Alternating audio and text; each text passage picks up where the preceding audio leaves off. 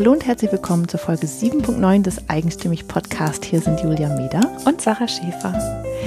Ja, und heute sind wir wieder in Berlin ähm, und haben ein ganz, ganz schönes Interview mit Corinne Luca geführt. Und ähm, was wir gleich da, dazu sagen müssen, ist, Corinne ist in diesem Fall zu uns gekommen, ähm, ins Hotel. Da zu unserer Destination in Berlin, genau. unserer Zweigstelle. genau, und wir haben nämlich, äh, weil bei ihr zu Hause Handwerker waren und das äh, ging nicht anders. Sehr und, laut. Genau, und deswegen ist sie zu uns gekommen, lieberweise. Und dann haben wir ähm, das Interview geführt bei uns im Hotelzimmer. War sehr schön. Und ähm, wir haben, ähm, Aufhänger war eigentlich das Buch von Corinne, ähm, was sie geschrieben hat.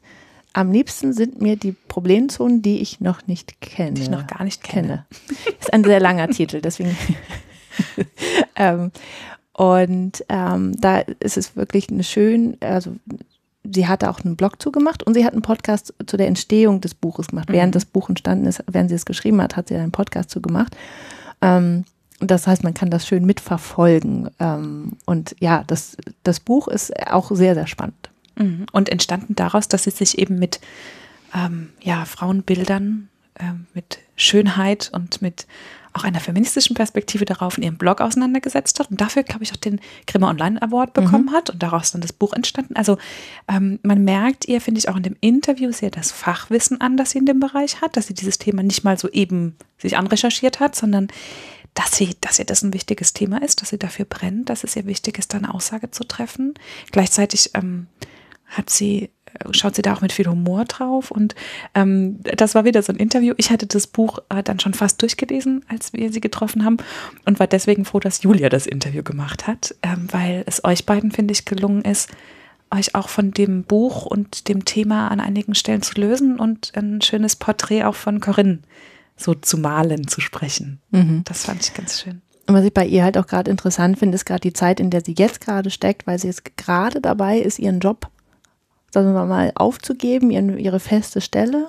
Sie erklärt auch warum und wie und ähm, jetzt halt in Selbstständigkeit geht, aber auch das eher als eine Phase quasi ansieht mhm. und das einfach mal auf sich zukommen lässt. Also ich finde es ganz spannend, was für Gedanken sie sich auch darum macht. Ähm, ist eine sehr schöne Übergangsphase, in der sie gerade ist. Mhm. Ähm, ja, und dann haben wir auch noch eine Überraschung. Ja. Ähm, und zwar ähm, hat äh, Corinne uns angeboten, dass wir zwei Bücher verlosen dürfen. Ähm, wir können die sehr empfehlen, also wir können das, das Buch sehr empfehlen. Es ist äh, wirklich äh, schön geschrieben, sehr lustig, sehr informativ. Ähm, und alle Infos, wie du das Buch ähm, gewinnen kannst, ähm, erfährst du dann bei uns im Blog auf eigenstimmig.de und da einfach auf die Folge von Corinne klicken. Genau.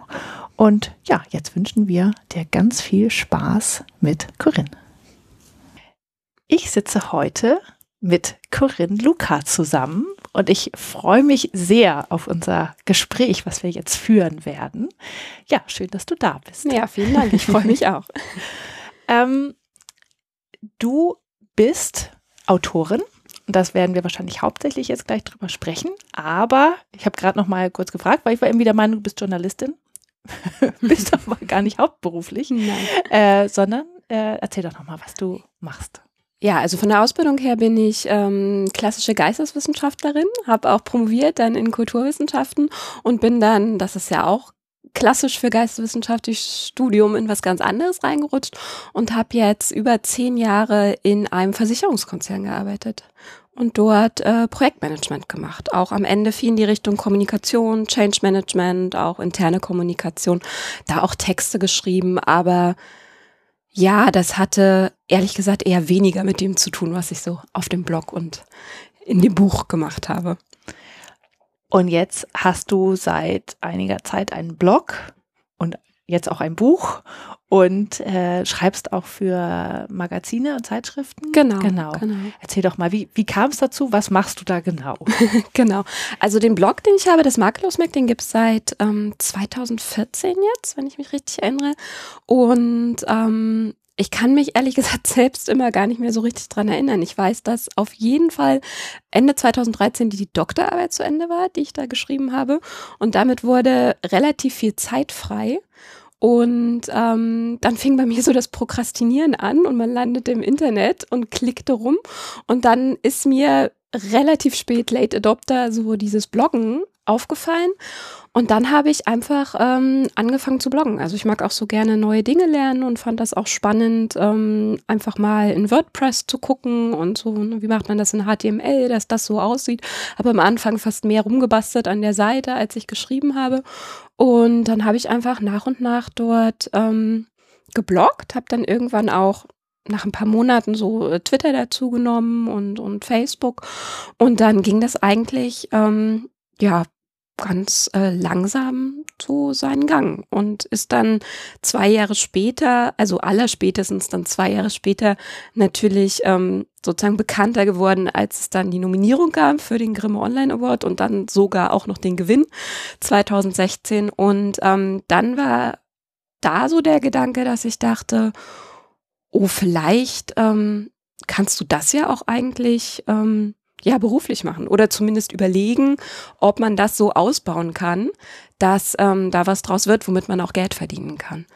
Und ähm, das habe ich dann auch in die Hand genommen und habe gedacht, ich nutze diesen Wind vom äh, Grimme Online äh, und habe also überlegt aus dem ja großen Thema, was der Blog hatte, der war ähm, ja, ich würde sagen, vielschichtig, auch ähm, teilweise ein Tagebuchblog, aber hatte dann in der letzten Zeit oder im letzten, ich glaube so vielleicht so Jahr, bevor der Grimme Online Award kam, schon eine, eine, eine grobe Richtung, dass ich also tatsächlich mich so mit Frauenbildern auseinandergesetzt habe, was begegnet einem so überall in der Werbung, in Zeitschriften, wie hat man zu sein, was soll man tun, was soll man lassen, wieso macht man eigentlich immer alles falsch?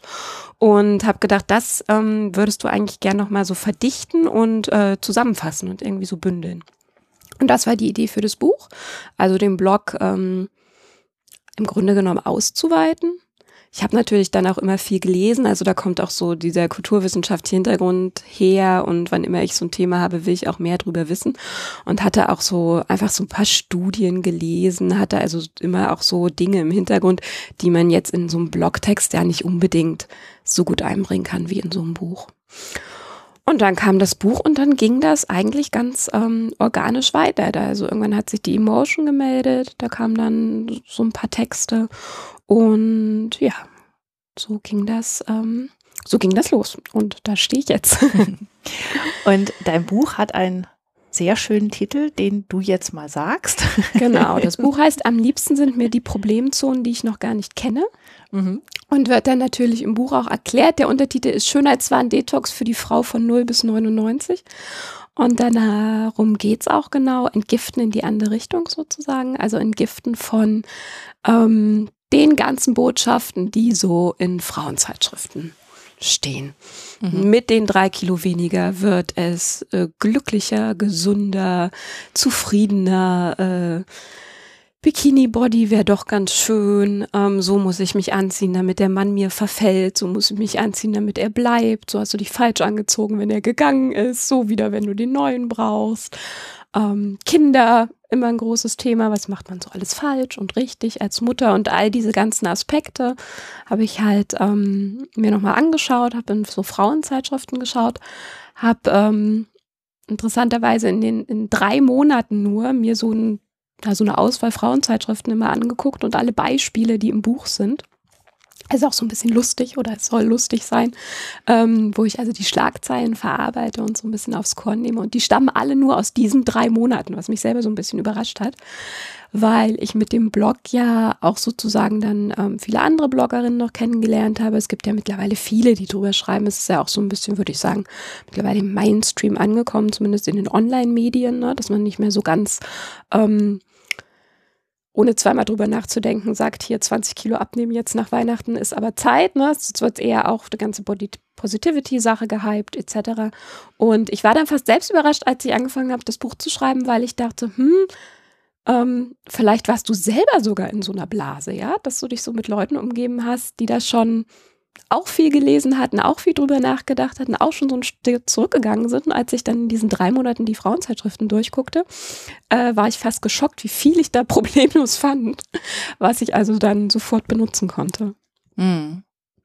Und du hast ja gerade gesagt, es waren nur drei Monate, aber das, das Schlimme ist auch, das ist ja, es kommt ja immer wieder, das sind ja so Zyklen, das ist ja jedes Jahr immer wieder das Gleiche und so. Das ist ja eine, so eine Dauerbeschallung, die man ja. dann hat. Ne? Ja. Ich glaube, es ist auch schon jeder von uns mal irgendwie auch darauf reingefallen, das Gefühl zu haben, oh, ich bin nicht richtig. Ne? Ja, man, auf jeden Fall. Auf jeden äh, Fall. So wie ich bin, ja. Gibt es auch ein paar Seiten im Buch dazu, wo ich so den Jahreszyklus habe, was also immer kommt im Januar, im Februar. Mhm. Die Bikini-Figur im genau, Sommer. Genau, die Bikini-Figur, der Valentinstag. Dann ah. darf man sich kurz gehen lassen in der Adventszeit, muss aber das Haus schön machen und basteln und sich Gedanken um das Outfit machen und spätestens an Silvester kommen dann wieder die Vorsätze etc., ne? wie das alles so einmal rumgeht in den zwölf Monaten der Themenzyklus. Genau. Und du hast ähm, auch noch was Besonderes gemacht. Während du das Buch geschrieben hast, hast du dazu einen Podcast gemacht und hast quasi berichtet, wie das mit dem Buchschreiben so ist. Genau. Erzähl doch da mal rüber. Ja, also erstmal ähm, ging es mir so, dass ich dachte, oh Gott, wie machst du eigentlich den Blog weiter, wenn du das Buch schreibst? Ähm, einmal, weil ich damals auch schon so das, sowieso das Gefühl hatte, das ist so ein bisschen abgeschlossen, die Thematik, also so die, äh, diese ganze Schönheitsideal-Thematik. Natürlich kann man immer noch ähm, nochmal wieder eine Schlagzeile, aber ich hatte nach den zwei Jahren schon das Gefühl, ich habe jetzt relativ viele Themen eigentlich schon einmal ähm, besprochen, ja, und ich würde es sozusagen mit neuen Beispielen füttern, aber ähm, ich habe da schon viel, ja, erschlagen, könnte man vielleicht sagen. Und ähm, natürlich frisst so ein Buch auch einfach unglaublich viel Zeit. Und dann war bei mir auch immer im Hinterkopf, dass ich ja selber einfach noch nie ein Buch geschrieben hatte. Und ähm, man dann natürlich auch anfängt ähm, und schaut und wie baut man sowas eigentlich überhaupt auf. Und dann fängt man an, so Schreibratgeber zu lesen. Was ist eigentlich guter Stil etc. Und da hat mich immer am meisten interessiert, wenn ich irgendwas gefunden habe, wo jemand geschrieben hat, wie ging's mir eigentlich?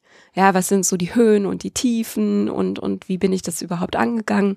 Und ähm, dann waren ja auch schon Podcasts äh, sowieso, jetzt ja sowieso viel, viel mehr im Kommen, aber damals ja auch schon, dass ich dachte, das wäre auch mal spannend, so ähnlich wie die Bloggeschichte, da mal zu schauen, was braucht man da eigentlich an Technik, wie kommt so einer dann zu iTunes etc., wie funktioniert das? Und das hat sich dann ganz gut zusammengefunden, war dann auch ein schöner Ausgleich, weil dann hatte man natürlich das Schreiben und das Sprechen. Das war dann noch irgendwie nochmal was anderes, was ich auch wieder gerne gemacht hatte, was dann gut so als ähm, Nebenhobby zu dem Hobby-Buchschreiben das schön zugepasst hat, dass man sich irgendwie abends oder nach drei, vier Wochen, ich habe ja immer jeden Monat einmal berichtet, weiß gar nicht, wie viele Folgen es waren, sechs oder neun. sieben, neun, genau, ähm, sich dann nochmal hinzusetzen und das also ähm, zu erzählen, wie das ging. Genau, und das war so die Idee zu dem Podcast, dass ich sozusagen das, was ich, wo ich mich immer gefreut habe, wenn ich es gefunden habe, aber es gar nicht so viel gefunden habe, dass Leute mal erzählen, wie, ähm, wie ist das so zu schreiben und so ein Buch zu schreiben, dass ich das dann einfach gedacht habe, dann mache ich das selber. Hat das deinen Buchschreibeprozess nochmal verändert, indem du es nochmal so reflektiert hast? Mm, ich glaube schon. Also es ist definitiv so, aber ich denke, das kennen viele. Das ist ja so eine klassische Sache, dass wenn man ähm, Dinge erlebt, man immer erstmal natürlich ähm, eine Meinung hat oder, oder eine Einstellung dazu oder man ist dann ähm, sehr niedergeschlagen oder sehr aufgeregt oder sehr freudig. Und ich habe ja so alle paar Wochen das gemacht. Das heißt, da habe ich ja versucht zu bündeln, was ist passiert in den letzten Wochen. Und ich hatte immer so auf dem iPhone mit der Sprachmemo-Funktion so Dinge aufgenommen. Und äh, es hat wahrscheinlich gar nicht so das Buchschreiben verändert, aber es hat so ein bisschen dieses, was man was vielleicht auch das Bloggen vom Buchschreiben äh, unterscheidet. Ne? Beim Bloggen setzt man sich hin und hat eine Idee und schreibt das und drückt auch dann eigentlich schnell auf Veröffentlichen und dann ist es weg, während man ja bei einem Buch eher überlegt und redigiert und zurückgeht und nochmal rausschmeißt und was dazu nimmt. Und ähm, das war beim Podcasten ähnlich, dass ich mir dann diese Schnipsel angehört habe und teilweise so eine Idee hatte, was ich erzähle von diesem Monat und am Ende ist was anderes draus rausgekommen, weil man am Anfang, ja, weil man einfach mit dem Abstand Dinge auch anders bewertet.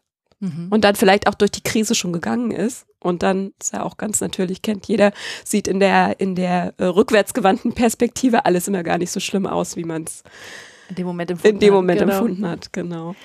Äh, war das mit dem Buch und dem Thema eigentlich auch so, dass du, während du geblockt hast, das Thema anders wahrgenommen hast als zu der Zeit, als du dann das Buch mit quasi auch ein bisschen Abstand geschrieben hast? Mm, das würde ich nicht sagen. Ich glaube, weil ich da einfach schon ähm, relativ klar war. Also durch diesen, wie gesagt, ich habe auch, äh, wenn ich Kulturwissenschaften sage, dann war das Anglistik. Und im angloamerikanischen Raum gibt es das ja schon viel, viel länger. Aber also da gab es ja schon, das will ich nicht lügen, ich glaube Ende der 80er Naomi Wolf, die hat Beauty Myth geschrieben. Und da geht es im Grunde genommen genau darum, also wie ähm, ein bisschen aus. So ein Kapitalismus im Grunde genommen auch. Frauen klein hält über ähm, ja ihre Körperbeschäftigung und damit auch die Emanzipation gehindert wird, indem man also immer noch mehr Aufgaben, die mit ihrem Selbst zu tun haben, Frauen übereignet und ähm, sie dadurch einfach immer was zu tun haben, was sie aber von der vielleicht eigentlichen Aufgabe abhält, nämlich zu überlegen, wie wird das gleicher hier und wie geht's mir eigentlich, warum geht's mir eigentlich so in der Gesellschaft und nicht anders. Und dass das also ganz bewusste Prozesse sind die einmal das ganz schnöde Mehr verkaufen haben, natürlich immer wieder Bedürfnisse schaffen, die befriedigt werden müssen. Aber dann auch so eine, so eine Gleichberechtigungsperspektive. Und das hatte ich ähm, einfach im Studium schon kennengelernt. Das ist ein relativ ja, großer Strang, so in einer ja, genderorientierten Kulturwissenschaft. Und deshalb hatte ich ähm, zu dem Thema schon so eine Einstellung. Also ich habe selber Frauenzeitschriften gelesen, so vielleicht so 16 bis 20 herum. Und ähm, dann kam dieses Studium ganz gut rein, um diese andere Perspektive zu bekommen und war seitdem eigentlich auch schon kritisch. Und dann ist es mir wieder aufgefallen, ähm, noch nicht mit Frauenzeitschriften, da konnten die noch nicht lesen, aber als ich dann äh, meine beiden Töchter bekommen habe und man da dann einfach, ich finde, mit Kindern merkt man immer sehr deutlich, wenn die dann so mit offenem Mund vor äh, im Supermarkt stehen und irgendeine Werbung sich anschauen, wo die Frau leicht bekleidet eine Salami hält oder so. Und das Kind steht davor und man sieht im Gesicht dieses Kindes die Irritation und denkt, ja klar, wieso ist das irritiert? Das hat nichts miteinander zu tun, ja. Und wir selbst sind schon so dran gewöhnt, dass mit Nacktheit, äh, mit Sex Dinge verkauft werden, dass einem ja wie in vielen anderen Bereichen auch Kinder da oft so ein bisschen die Augen öffnen. Und da kam so, mit dieser frei gewordenen Zeit, mit dem Vorwissen, mit diesem nochmal neu schauen auf die Kinder, die man hat, auf das Rosa, das einzieht, ja, auf die Barbies, die Rosa, kommen. Ja. ähm, was ich auch gar nicht schlimm finde, aber was einfach interessant ist, ähm, wenn man merkt, wenn sie dann in den Kindergarten gehen, wenn sie ähm, andere, wenn es einfach Dinge gibt, wo man dazugehört, die einfach so sind, wie schnell das dann einfach ähm, da ist. Ja. Und das kam so alles zusammen. Und deshalb ähm, hatte ich beim Bloggen schon eine relativ ähm, ja, deutliche Perspektive darauf. Und das hat sich im Grunde genommen beim Buch dann auch fortgesetzt. Das war dann mehr nochmal so ein, ähm, ja, einfach ein bisschen genauer, ein bisschen ausführlicher, die Schnipsel sozusagen zusammentragen, ja, die Blogtexte verdichten in Kapitel, wo es noch mehr Sinn macht weil man es einfach in Gänze liest und weil es dann natürlich auch besser passt und Dinge, die einem auf dem Blog einfach gar nicht so auffallen können, wenn ein Text aus August 2014 im September nochmal etc. Natürlich auch was ganz anderes. Und Blog lesen oder Online-Texte lesen ist natürlich auch was ganz anderes als ein Buch lesen. Also ich glaube, da hat man nochmal ganz andere ähm, Gruppen auch, die man anspricht. Also das war auch so ein Hintergrund, dass ich dachte, wenn man das nochmal in so ein Buch packen könnte, dann ähm, hat man auch nochmal das, die Chance, ein ganz anderes Publikum zu erreichen. Ja, weil die, die den Blog lesen und die, die online viel unterwegs sind, das sind vielleicht auch die, die so sind wie ich und sowieso schon kritisch sind. Und jemand, der so ein Buch mitnimmt, was ich ja auch bewusst versucht habe mit den Illustrationen, mit der Herangehensweise, ähm, lustig zu erzählen, locker zu erzählen, dass man das eigentlich wie so ein Frauenbuch gut weglesen kann, aber trotzdem immer mal stutzt und sagt, hey, ja, das stimmt eigentlich, ist eigentlich totaler Quatsch, ja. Muss ich mir keine Sorgen drum machen. Hm. Du bist eigentlich Augenöffnerin, ne? Ja, so, ja, so ja. ein bisschen. Ja, wobei das wäre mir vielleicht schon wieder so ein Stück weit zu dogmatisch, mhm. weil ähm, das dann immer sich schnell so anhört wie, ja, wer sich äh, zu sehr schminkt, hat den Schuss noch nicht gehört, etc. Und mir geht's eher darum, dass man sich versucht, davon frei zu machen und dann so seinen eigenen Umgang mit Schönheit findet. Also, dass man eigentlich erstmal versteht, dass es überhaupt diese Mechanismen gibt, dass da was auf mich wirkt und dann kann man aber selbst entscheiden. Also genau. natürlich, ich habe heute Morgen auch überlegt, ähm, was ziehe ich an? Als ich zu euch gefahren bin, ja, oder habe den Lippenstift rausgesucht und das hätte ich wahrscheinlich nicht gemacht, wenn ich heute einfach nur die Kinder bei der Kita abgeworfen hätte. Und das ist ja auch ganz normal und das ist ja auch nichts Schlimmes. Und es kippt ja manchmal jetzt auch schon sehr ähm, in die andere Richtung, ja, dass dann so ähm, dann gibt's Texte bei Zeit Online über die hochhackigen Schuhe, die man nicht anziehen darf, weil das unemanzipiert ist, etc. Und das hat halt auch keinen Sinn. Das ist dann genau wieder der Druck in die andere Richtung. Mhm. Und ich glaube, ich würde sogar sagen, ich glaube sogar, dass Frauen sich gerne schön machen. Also ich weiß es von mir. Kann man dann immer streiten, ist das äh, genetisch, ist das biologisch, ist das gesellschaftlich etc. Aber es ist ja da. Ich mache das gern. Ähm, ich sehe auch gern hübsch aus. Ich bin auch gern attraktiv. Und, ähm, und das darf ich dann auch. Und wenn ich verstehe sozusagen, was mich, was die Zwänge sind, kann ich ja auch entscheiden, wo mache ich mich frei, wo nehme ich es an, wo tue ich es nicht. Mhm. Ja, es ist nochmal eine ganz andere Aussage dann, wenn ich das dann trotzdem mache, weil ich es bewusst mache. Genau. Ja? genau. Ähm, und ja, ich glaube tatsächlich, dass wir äh, alle viel konsumieren. Ähm, und ich glaube, das gilt auch für Männer. Ja, ähm, absolut. Ja. Dieses, ähm, das wirkt so viel auf uns und wenn wir es nicht bewusst wahrnehmen, kann das ganz viel mit uns machen, was wir halt nicht, ähm, ja, was wir nicht bemerken und dann sind wir tatsächlich Zwängen unterworfen. Ja, aber also trotzdem ist das für mich ein Augenöffnen, äh, weil dann, ja, dann kann man bewusst entscheiden. Danach. Genau. Genau. Und das ist, äh, und ich finde, das ist dann wirklich eine Emanzipation. Dieses Gefühl von, ähm, ich entscheide, ich mache das, wie ich das möchte. Und wenn, wenn ich jetzt mich trotzdem schminken will, dann ist es ja, dann ist es meine Entscheidung. Ja, das selbst ist dann wieder wichtig, ja. Genau, genau. Das ist der Kern, ja. Ja. Was hat das, du hast ja zwei Töchter, hast du gesagt, wie, wie alt sind die jetzt? Fünf und zwei, äh, sechs und zwei. Ja, ganz wichtig. ähm, hat das deine Art, wie du sie erziehst, verändert? Der Blog und, und das Buch? Ähm, ich war am Anfang tatsächlich, das, das ist wahrscheinlich tatsächlich so eine Entwicklung.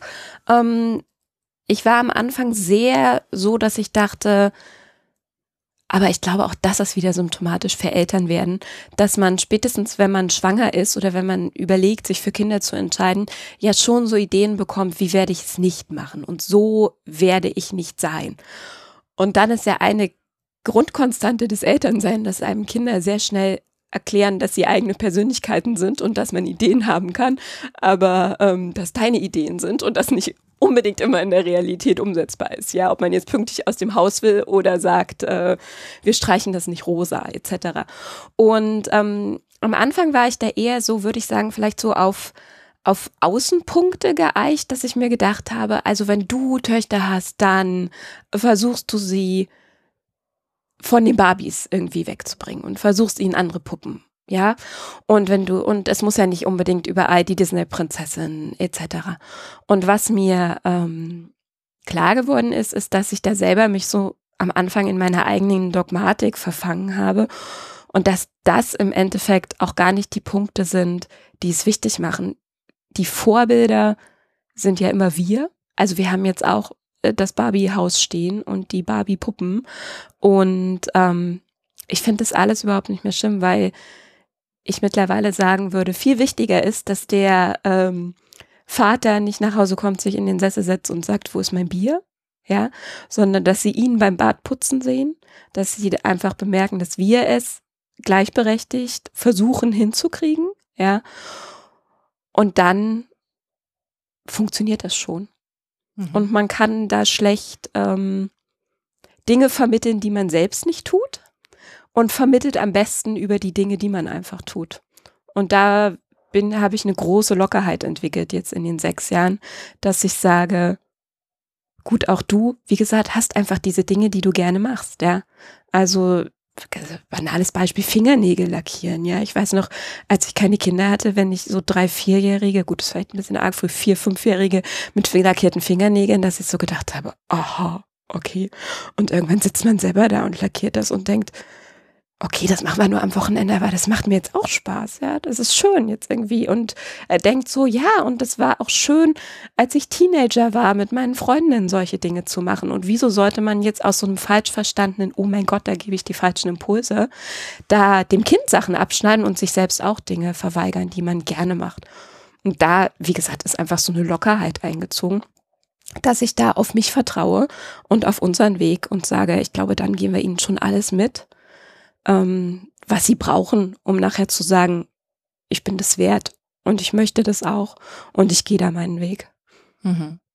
Ich finde diesen Punkt ganz wichtig, äh, den du gerade gesagt hast, ähm, dass äh, man, also Dinge, nicht die Dinge, die man nicht tut, äh, wichtig sind, sondern die Dinge, die man tut, wichtig sind. Ja, also das sollte man sich, glaube ich, wirklich bewusst machen, weil das, das eine ist ja was, was Negatives sozusagen, aber was eine Abwesenheit von Dingen. Die bemerken, Kinder bemerken ja die Abwesenheit von Dingen auch nicht oder von Handlungen oder Taten, weil sie nicht wissen, dass es sie gibt. Und dafür ist es natürlich viel wichtiger, dass das, was man tut, ähm, dass das deutlich wird und, und äh, schöne Sachen sind. Ähm, ja, das finde ich, ja, ist ein ganz wichtiger Punkt. Ja, aber ich merke halt auch immer, dass es für, für die Kinder ist ja das, was sie haben, Normalität. Die, die kennen ja nichts anderes, ja. Das ist dann halt einfach, so, so ist das Leben halt, ja. Und ja. das ist unsere, unsere Aufgabe, denen das vorzuleben, was, was, was wir als gut und wichtig empfinden. Absolut. Ja. Und natürlich kommt da immer der Konsumaspekt mit rein. Ich hatte da so eine schöne Geschichte. Barbie hat ja, ich weiß jetzt gar nicht, vor zwei, drei Jahren selber diese unterschiedlichen Körperformen aufgelegt. Und dann gab es auch von Barbie ähm, die etwas die etwas dickere Größe 38 Puppe. Ja. Wir haben und ja mal hier in dem Podcast die kleinere gelernt, und genau. die große etc. Und vorher gab es aber so ein amerikanisches Start-up, was schon sozusagen die äh, Größe 40 Barbie rausgebracht hatte. Und da weiß ich noch, dass ich die ähm, also dann geschickt habe aus ähm, den USA und die verschenkt habe dann äh, zu Weihnachten. Und da gab es aber auch schon eine andere Barbie. Und ähm, total geschockt war, als meine Tochter dann sagte, das ist die dicke Puppe. So irgendwie, das ist die dicke Barbie. Wo man ja auch erstmal überlegen muss, ja gut, aber dieses, das ist für sie, war für sie in dem Moment tatsächlich erstmal eine Beschreibung dieser Puppe. Ja, die war, sie hat, kennt halt dick und dünn als Gegensätze. Alles, was wir mit dick im Kopf haben, das habe ich ja zum Beispiel im Buch auch drin, all diese negativen Wörter, die wir mit dick assoziieren, ja, so ein bisschen behäbig und träge, lustig und, und, und, und total umgänglich und sozial, aber auch irgendwie so ein bisschen faul und so, das hat sie ja nicht mit dieser dicken Puppe. Was man dann aber natürlich merkt, war, als dann ähm, zum Beispiel äh, zum Geburtstag ähm, ein Auto, also war, wurde, haben wir dann so ein Barbie-Auto geschenkt und da passte die andere nicht rein, die war zu dick dafür. Und die passt auch heute noch nicht wirklich in den Fahrstuhl von diesem Haus. Und das ist natürlich was, ich finde, da macht's wieder Sinn. Ja, und da ist sie auch mittlerweile im Alter, wo man sagen kann, das ist ja total komisch. Ja. ja, ja. Aber du hast insofern recht, als dass ich auch das Gefühl habe, Kinder können viel auch so als als Abstraktion wahrnehmen. Also wenn man da dann anfängt, zu viel zu erklären, ja, dass das ja doof ist, dass die dicke Puppe nicht und in die Klamotten und so, finde ich, dann kriegt man auch manchmal so einen Blick, so wie, äh, ja, okay, dass es keine Elfen gibt, ist mir auch klar. Ja, also die haben halt tatsächlich noch ganz andere Sachen, wie sie ihre Welt zusammensetzen. Und äh, ich glaube, da gibt's Dinge, auf die ich hinweise und Dinge, wie du sagst, wo ich dann einfach darauf vertraue, dass man ihnen das Grundgerüst gibt, wo sie die Sachen reinpuzzeln und dann passt das.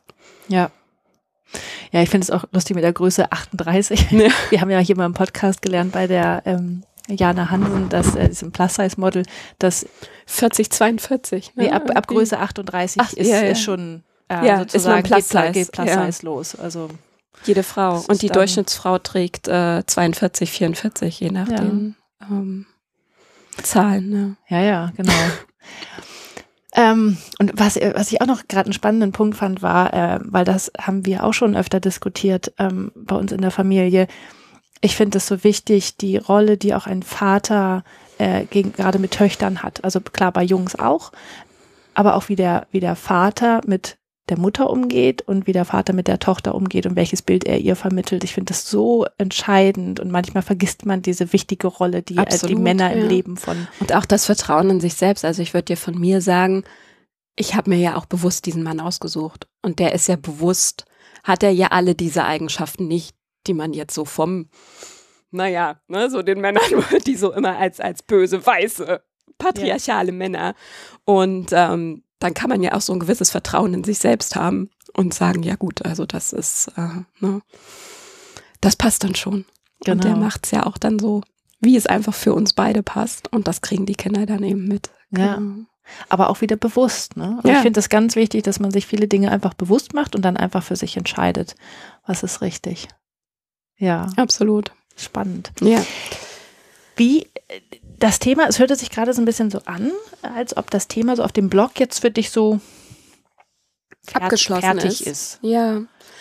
Ja, es ist gerade, ich bin gerade tatsächlich so ein bisschen, aber das hat so viele Gründe. Also ähm, einmal ist es eine banale Zeitfrage, dass einfach, ähm, wenn alles gut geht, wird ein zweites Buch kommen. Ich schreibe diese ähm, Zeitschriftentexte und da geht es auch nicht immer nur um das Thema, sondern gibt es eine ganze Bandbreite an Büchern. Das zweite Buch wird um was ganz anderes gehen. Und ähm, da ist es einmal eine Zeitfrage, dass man einfach nicht mehr so viel Zeit hat zu bloggen, weil das einfach dann für andere äh, Themen drauf geht und dann entscheidet man sich natürlich auch immer, was möchte man schreiben und ich habe schon so das Gefühl, dass ich gerade auch mit dem Buch das für mich so ein bisschen ja abgeschlossen habe. Also ich, wie gesagt, ich habe zwei Jahre relativ intensiv drüber geschrieben und ich hätte schon so das Gefühl, ich würde mich in vielen Dingen einfach wiederholen, wie ich vorhin schon gesagt habe. Ich würde dann so mit dem Finger auf was zeigen, dieses Augenöffner und würde aber nur noch ein Beispiel dafür nennen. Und ich habe auch tatsächlich das Gefühl, hatte ich ja auch schon gesagt, dass das Thema auch mittlerweile schon so ein Stück weit salonfähiger ist und angekommen. Es gibt ja jetzt auch sind ja noch ein paar andere Bücher jetzt auch in den letzten Monaten und davor rausgekommen, die so dieser Embrace-Film kam. Also es hat schon eine, eine Aufmerksamkeit und eine Präsenz, dass ich so diesen, diesen Anfangs, ähm, auch so Blogger-Impuls, da muss doch mal einer was schreiben. Und ja, am Anfang war das ja auch viel, es ist immer, mein Blog ist immer lustig und ironisch und ich gehe da immer so mit so einem, so einem Lächeln dran, ja, und versuche das ähm, witzig zu verpacken. Aber es war am Anfang natürlich schon so ein großer, das kann doch nicht wahr sein. Ja, also meint ihr das jetzt ernst? Und ähm, ich glaube, da hat sich schon so ein bisschen was gedreht, dass es an, einfach mittlerweile an vielen Punkten schon man das findet und dass ich einfach glaube, ja, ich denke, der Blog steht jetzt, steht sozusagen mit diesem Thema und da, dafür gab es ja auch den Grimme Online Award. So ironische Brechung von Frauenzeitschriften etc. Und ähm, der steht da und den gibt's und ich kann mir auch vorstellen, dass ich das irgendwann mal wieder belebe. Also ich habe jetzt auch so ein bisschen Tagebuchbloggen wieder angefangen auf meiner eigenen Seite. Und ich glaube, ich werde immer schreiben und wenn mir irgendwas auf der Seele liegt, dass ähm, das dann auch zu Papier bringen. Aber es ist halt die Frage, wo es dann reinfließt. Ne? Ob es dann ein Zeitschriftentext ist oder irgendwo ein Gastartikel oder dann wieder auf dem Blog. Mhm.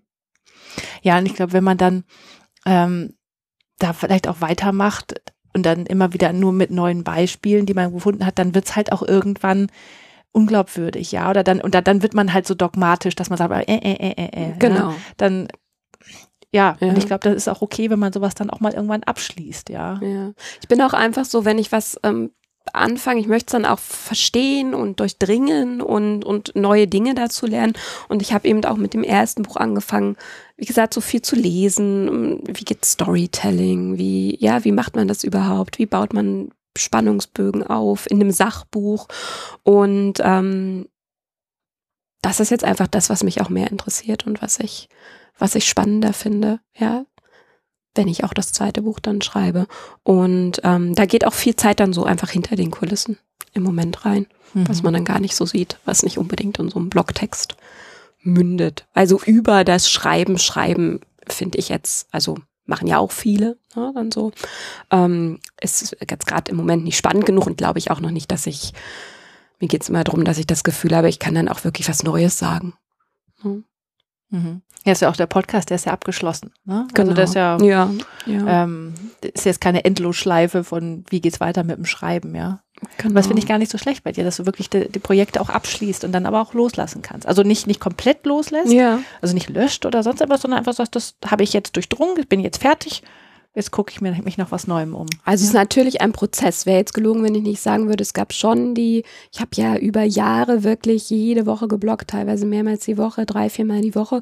Und natürlich ähm, kriegt man dann auch Nachrichten und die Leute twittern einen an und sagen, hey, was ist los und wieso nicht? Und mit einer gewissen Anzahl an Lesern spürt man ja auch so einen Zugzwang. Also das war schon ein Prozess. Es ist nichts, was äh, so, ne, dass man dann irgendwann mal sagt, nein, ähm, da gibt's eine, habe ich ein Verantwortungsgefühl, aber ich habe auch was, was ähm, ich eigentlich machen möchte. Ja, und mhm. dass man das dann so immer changiert und ähm, überlegt, wo dann einfach die Energie reingeht. Mhm. Ähm, zum Thema Energie reingehen, was ich noch sehr, sehr spannend finde, weil das, du hast das jetzt ein paar Mal so, so angerissen. Ich würde einfach noch gerne nochmal nachfragen. Ähm, du hast zehn Jahre als Projektmanagerin gearbeitet. Machst du das immer noch? Nee. nee. Also ab nächsten Monat ist es tatsächlich so, dass ich ähm, versuchen werde, das mit dem Schreiben jetzt weiter zu verfolgen. Das ist ähm, einmal daher, dass meine Firma wurde jetzt das vierte Mal verkauft. Und ähm, also viel Change Management viel, zu tun, viel Change Management. Und ähm, war, und es war einfach jetzt im Endeffekt nicht mehr die Firma, in der ich arbeiten möchte. Es, man kommt ja auch an so einen Punkt, wo man sagt, wie viel Resilienz, äh, und so kann man noch verkaufen? Wie geht's einem selbst mit Veränderungen? Wo ist man mal eingestiegen? Und ähm, das hat jetzt auch hat einfach ganz gut gepasst. Ja, und parallel ist es einfach so, dass ähm, sich immer mehr Möglichkeiten auftun, damit auch Geld zu verdienen. Und dann habe ich einfach überlegt, dann gibt es eine bestimmte Summe, wo man sagt, okay, das ne, wäre gut, wenn das reinkommt. Und dann geht man eben das Risiko ein, dass das jetzt nicht mit einem festen Arbeitsvertrag reinkommt, sondern dass man da einfach dann schaut. Aber da bin ich jetzt erstmal sehr glücklich mit. Und das Schöne ist ja, und deshalb bin ich da auch eigentlich ganz entspannt, dass ich ja diese Ausbildung im Hintergrund habe. Also mhm. ich könnte sicher relativ problemlos sagen, und das war dann auch die Entscheidung, als ich mich entschieden habe, dass das in der Firma einfach mir nicht mehr entspricht, so wie die sich entwickelt hat, war ja auch die Entscheidung, suche ich mir jetzt was Neues in dem Bereich oder versuche ich einfach dort. Und ich glaube, dieses, ich versuche einfach in meinem ganz normalen Job, ja, für den ich ausgebildet bin, mit Studium, Promotion etc. und der Berufserfahrung, das könnte ich ja jederzeit wieder machen. Mhm. Und das wäre sicher auch ähm, relativ problemlos, da wieder was zu finden. Aber ja, ich schau mal, es ist eine spannende Zeit. Die nächsten Monate sind erstmal in Ordnung, da weiß ich, was ich tue. Und ähm, dann gucke ich weiter und ich finde es auch ähm, ganz schön, jetzt erstmal, weil es natürlich so eine gewisse Freiheit ist, die ich jetzt erstmal sehr wertschätzen kann, die man sich da erkauft hat. Mhm. Ja, dass man einfach jetzt von zu Hause arbeiten kann, ja, dass man nicht mehr jeden Morgen irgendwo sein muss, reisen muss, etc. Und das macht erstmal viel Spaß. Ja, das stimmt. Ja. Auch mit Kindern ist natürlich durchaus ein Vorteil. Und das ist natürlich ja. auch ein Vorteil. Also klar spielt da das Private mit rein, dass man sagt, das ist auch natürlich, es ist ein, eine wahnsinnige, es ist ja hier immer noch äh, sibirische Kälte. Es ist natürlich eine wahnsinnige Erleichterung, obwohl es da nie wirklich Probleme gab in meiner Firma. Aber schlechtes Gewissen haben Frauen ja für sich gepachtet, zu sagen, dann bleibt einfach hier wenn ihr anfangt zu schnupfen, ja. Und man muss es nicht bis zu dem Punkt ziehen, wo 40 Fieber ausbricht und dann man tatsächlich sich hinsetzen muss. Wer passt jetzt auf die Kinder auf? Und das ist auch was, also genau, wenn man so schaut, was macht man, sind das ja auch alles Abwägungen, wo man mhm. sagt, wie viel muss man verdienen und wie viel muss man, braucht man vielleicht auch nicht finanziell, weil man sagt, die anderen Dinge, die sich entwickelt haben, sind mir das wert, mhm. weil die gut passen gerade zu unseren Lebensumständen. Was ich bei dir tatsächlich auch äh, spannend finde, wie gesagt, äh, war, äh, du hast dann ja wenn du gesagt hast, du hast 2013, Ende 2013 die Promotion abgeschlossen, das heißt, das hast du auch neben, neben der Arbeit Job, gemacht. Ja, neben dem Vollzeitjob. Dann hast du den Blog angefangen, ja. neben dem ja. Job. Du hast dann ein Buch geschrieben, neben dem Job. Also du hast alles Wobei, da muss ich ehrlich sein, das war die Elternzeit des ersten Kindes, wobei jeder, der ein Kind hat, weiß, dass es erst Jahr mit Kind, also das war schwerer als die Promotion vorher neben dem Job. Aber da war ich ähm, tatsächlich zu Hause in diesem in diesem Jahr. Und das war das zweite Kind. Ja, aber, aber tatsächlich, das ist ja so ein Muster bei dir, ne? dass du Dinge nebenher machst und sie dir erarbeitest, die sie dir aber anscheinend auch Energie geben. Ja. Und, und wenn du sie dann sozusagen erfolgreich sozusagen bewältigt hast, dann, dann machst du dann was. Oder dann hast Ja. du auch diese Sicherheit zu sagen, jetzt, jetzt nehme ich das Ja. und gehe damit weiter, ja. Ja. Und ich finde das eine ganz tolle mh, Taktik im Grunde genommen, äh, obwohl das wahrscheinlich keine Taktik ist, sondern das ist einfach so wahrscheinlich entstanden. Ja, ist ein bisschen Natur, aber ist auch tatsächlich was, was ich auch immer im Job gemacht habe. Also ich bin durch verschiedene Abteilungen gegangen, bin in einer an anderen Stelle eingestiegen und habe dann gemerkt, oh, das, was die machen, würde mir auch Spaß machen und habe das da zum Beispiel ähnlich gemacht. Ja, das waren immer, gerade so war eine große Firma, 350 Mitarbeiter, also gut Mittelständler, aber genug, ja, genug verschiedene Abteilungen. Und das habe ich im Job auch immer so gemacht, wenn ich irgendwo gehört habe, da ist Bedarf oder da braucht jemand Hilfe, nicht gleich zu wechseln, sondern sich anzubieten und dann vielleicht die eine oder andere Stunde dran zu hängen und zu schauen, ob es ja mir auch Spaß macht, ne? Ob ich das Gefühl habe, ich kann das, ob ich da Interesse dran habe, ob es mich fängt. Und ähm, ja, also ich glaube, das ist ein bisschen Natur. Ich lerne einfach gern neue Dinge und möchte die dann auch gut können, obwohl ich auch gut Dinge, von denen ich merke, dass sie mir nicht liegen, beenden kann. Also ich habe zum Beispiel ähm, am Anfang des Blogs beim Programmieren Blut geleckt und dann irgendwann gemerkt, es ist jetzt einfach nichts, was du, was dir so hundertprozentig liegt, ja, und du würdest das gern können. Aber ähm, dann gebe ich meine Energie lieber in was anderes. Also ich sag mal, bin auch niemand, der dann denkt, muss aber unbedingt werden. Ich glaube, ich kann mich dann ganz gut einschätzen, wo meine Stärken sind und dann sagen, da macht Sinn. Aber das stimmt auf jeden Fall. Das ist ein bisschen Lust am Neuen und meine Natur. Also ich überlege, ähm, genau, ich probiere das mal, einfach machen und dann ähm, gucke ich, wo es hingeht und schaue, ob es Sinn macht und ob es mir nur Spaß macht an bestimmten Punkten. Ja. Aber, aber es ist auch wirklich eine ganz, ähm, ich finde das eine ganz spannende Mischung, weil es so eine, es ist auch so eine Sicherheitsgeschichte. Ne? Also Auf jeden das ist, Fall, ja. ähm, wenn man es nebenher macht, dann ist es ja nicht so schlimm, wenn es schief geht. Aber es ist auch total clever, weil du entwickelst dich in einer, in einer- in einer Sicherheit sozusagen weiter und kannst es dann nehmen, wenn es gut ist, und dann was anderes damit machen, ja. Und das ist immer anscheinend sehr bewusst. Einer, einerseits einfach machen, auf der anderen Seite dann sehr bewusst. Ja, also ich toll. glaube, das Weiterverfolgen und das, ähm, sage ich mal, dann auch Energie reingeben, ist sehr bewusst, weil es wäre natürlich auch gelogen, äh, wenn man sagen würde, man schreibt zwei Jahre so einen Blog und man schreibt so ein Buch in der Elternzeit, wo man ja vielleicht auch häufiger gerne mal einfach im Café gesessen hätte.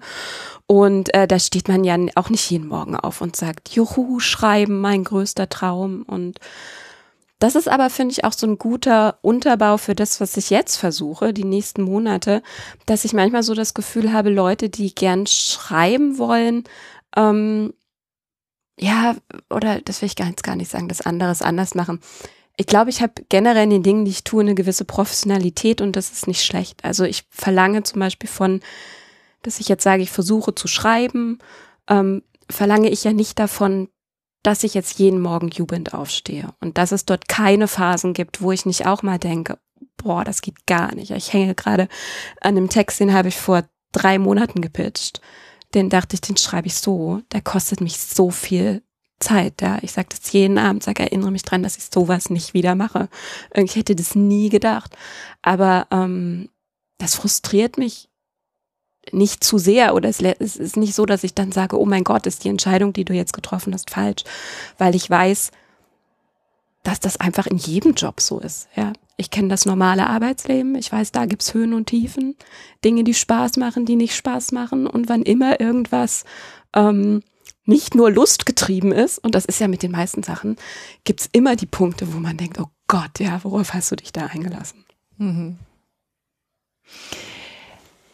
Als Abschluss noch eine letzte Frage. Wenn du tatsächlich allen Menschen eine Botschaft geben könntest, was wäre das? Oh, was wäre das? Ähm, be äh, bezogen auf mein Thema wahrscheinlich tatsächlich so dieses ähm, einfach machen, also sie, sich trauen, Dinge zu tun und dann auch, wenn man einen Wunsch hat, was man machen möchte, sich klar sein, dass man den langen Atem braucht. Ja, das ist nur, weil man sich für was entscheidet und das die Passion ist und man Talent hat, das nicht heißt, dass man ankommt. Es ist immer auch Blut, Schweiß und Tränen dabei, einfach bei allen Dingen. Und übergeordnet würde ich einfach sowas sagen wie seid nett zueinander. Ich finde, wir können alle ähm, einfach so ein bisschen mehr uns in den anderen reinversetzen und überlegen, wie es dem geht und einmal das Augenrollen lassen und den scharf eingezogenen Atem, wenn einer an der Kasse vor einem nicht schnell genug ist und so. Das ist vielleicht auch so ein Berliner Ding, dass einem das hier häufiger begegnet. Ja, obwohl ich muss sagen, heute Morgen war ich äh, sehr positiv überrascht. Von, von den Berlin. freundlichen Berlinern, ja. Ja, nee, war wirklich in der Tat, äh, ich habe es auch schon anders erlebt, aber heute war ich sehr überrascht, wie, wie freundlich sie waren. Ja, ich würde auch immer sagen, es ist keine Unfreundlichkeit, es ist eine gewisse Ehrlichkeit dahinter. Und wenn man manchmal ähm, auch so in so einer ehrlichen Art zurückgeht und manchmal so zurückpatzt, dann hat man sehr schnell eine ganz äh, sympathische Ebene miteinander, ja. Das passt dann. Sehr schön. Liebe Corinne, ich danke dir ganz herzlich für dieses Interview. Ja, ich habe viel gelernt. Oh, okay. Und, und ja, ich wünsche dir ganz viel Spaß vor allen Dingen in Vielen deiner Dank. neuen Freiheit. Und ja, bin gespannt, was noch so kommt. Dankeschön, danke. Hat Spaß gemacht. Schöne Fragen.